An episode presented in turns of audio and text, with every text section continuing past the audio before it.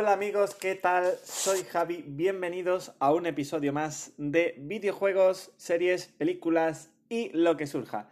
Hoy os traigo la review de una serie de animación original de Netflix llamada Sangre de Zeus. Está bastante bien y si os gustan las series de acción y de mitología griega, os recomiendo que os quedéis porque os voy a hacer un análisis sin spoilers de por qué recomiendo esta serie.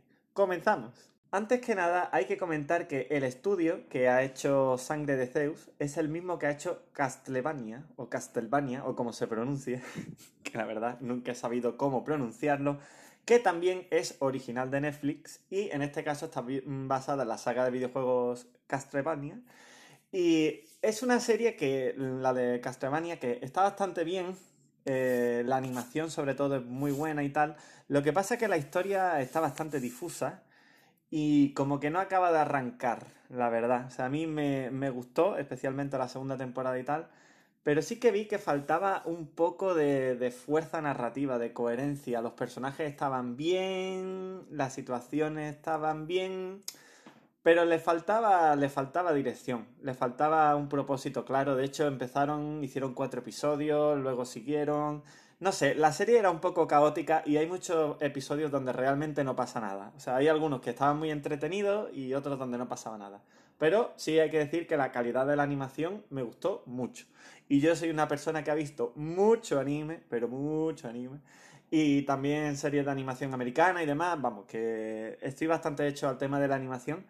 Y me, gustó, me gustó la calidad de, de esta serie. Y bien, Sangre de Zeus, lo dicho, es de ese estudio y hay una cosa que me gusta mucho y es que es una historia que empieza y que acaba y que tiene una progresión y que tiene un cierre claro a diferencia de la de Castlevania. Son ocho episodios cortitos, vaya, no son tampoco... Se hace, se, hace corta la serie incluso, pero cuentan una historia y la cuentan bien, desde el principio hasta el final y creo que de hecho tiene uno de los finales más así guay barra apoteósicos que recuerdo en animación desde hace bastante tiempo, así que sinceramente bien, va bastante increciendo la, historia. Eh, por un lado, hay que hablar de, mm, de, la mitología griega, y es que toda, eh, toda la trama de Sangre de Zeus, como os podéis imaginar, va de eh, mitología griega al 100% y se centra sobre todo en el mundo de los dioses, de los gigantes y de todos los monstruos y demás de la mitología griega, pero especialmente en el tema de los dioses, el Olimpo y demás. Y bien, vamos con la historia. Lo dicho, está ambientada en la mitología griega y hay un protagonista que es eh, el típico elegido que tiene que hacer algo para salvar el mundo en un momento dado, que la verdad es que es bastante soso. Eh, de hecho, no me acuerdo ni de cómo se llama, era un nombre griego de estos así y sinceramente es eh, muy soso, muy aburrido y muy predecible. Por suerte, los personajes que acompañan a este protagonista tan estereotípico sí son bastante guays, por decirlo así, bastante entretenidos. Y sobre todo, el tema de los dioses y tal está bastante bien llevado. Tienen desarrollo, tienen tiempo en pantalla. Y siempre que aparecen los dioses, mejora claramente la serie bastante. Así que, bueno, por lo menos lo dicho, aunque la historia, si nos centráramos solo en la historia del personaje principal, no es demasiado interesante, sí que tiene eso, a los dioses que están por ahí que lo mejoran mucho, tiene un enemigo que también es bastante carismático, aunque no acaba de estar eh, bien definido del todo sus motivaciones, creo que, flojea un pelín, pero, pero bueno, está bien diseñado el enemigo y, y en general está bastante bien. Bastante mejor que el protagonista, que lo he dicho, soso, a más no poder. Pero bueno, igualmente eh, la historia está bien llevada. Mm, la historia, ya digo, este personaje progresa de forma predecible pero interesante. Y como no es muy larga, son solo ocho episodios, pues bueno, se, se, le perdona que el protagonista sea un poquito soso y que las situaciones pues no sean tampoco nada que no hayamos visto antes. Porque la verdad es que está bastante entretenida y no se hace pesada. Cosa que, por ejemplo, en Castlevania, como he explicado antes, sí, había episodios que realmente no pasaba prácticamente nada. En este es verdad que hay episodios más entretenidos que otros, pero en general la sensación es que se hace ameno, los episodios pasan rápido y dices, uy, ya llevo cuatro, uy, ya llevo cinco, uy, ya llevo siete. ¿Sabes? es de esas series que se pueden ver de una sentada y... pero facilísimo, vaya.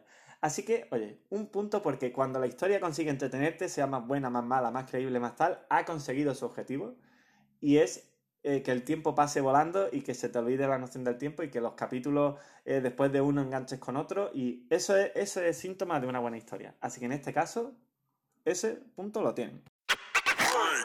Luego comentar también a nivel eh, calidad de animación, pues está bastante, bastante bien. No es a lo mejor lo más puntero que vaya a ver en animación, pero sí que eh, para ser una serie, pues mm, tiene bastante calidad. También hay que decir que son solo 8 capítulos, así que se ve que han condensado el presupuesto en esos 8 capítulos y, oye, bastante bien. Eh, tiene acción, hay combates, y hay bastante gore. No es tampoco una serie muy gore, sobre todo si lo comparas con los animes más gores que hay, pues no.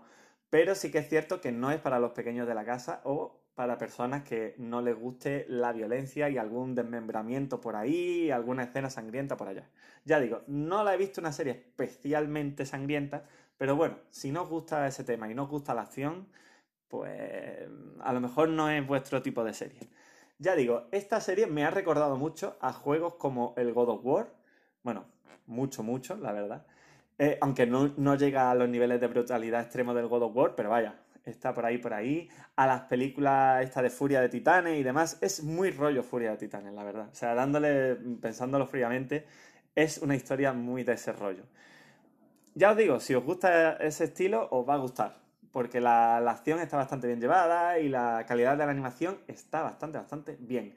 Y creo que el final está muy bien conseguido, ya digo, a nivel de animación, de lo mejorcito que he visto y de lo más espectacular que he visto últimamente. Así que muy bien.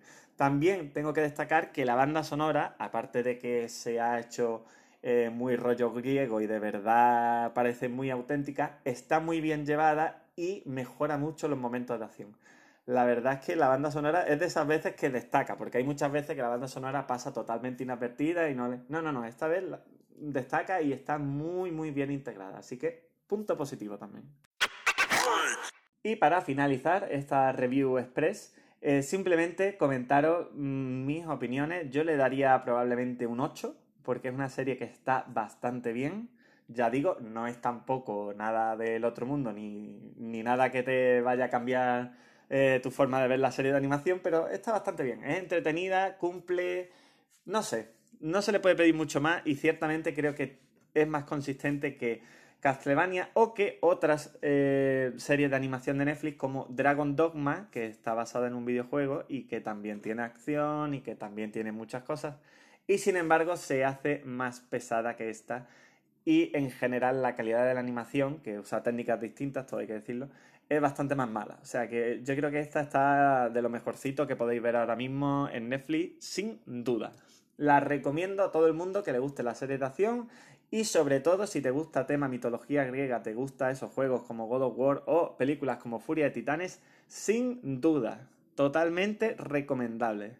Así que nada, esto ha sido mi eh, análisis express de Sangre de Zeus. Eh, si te ha gustado, compártelo, suscríbete al podcast y nos vemos en el siguiente episodio.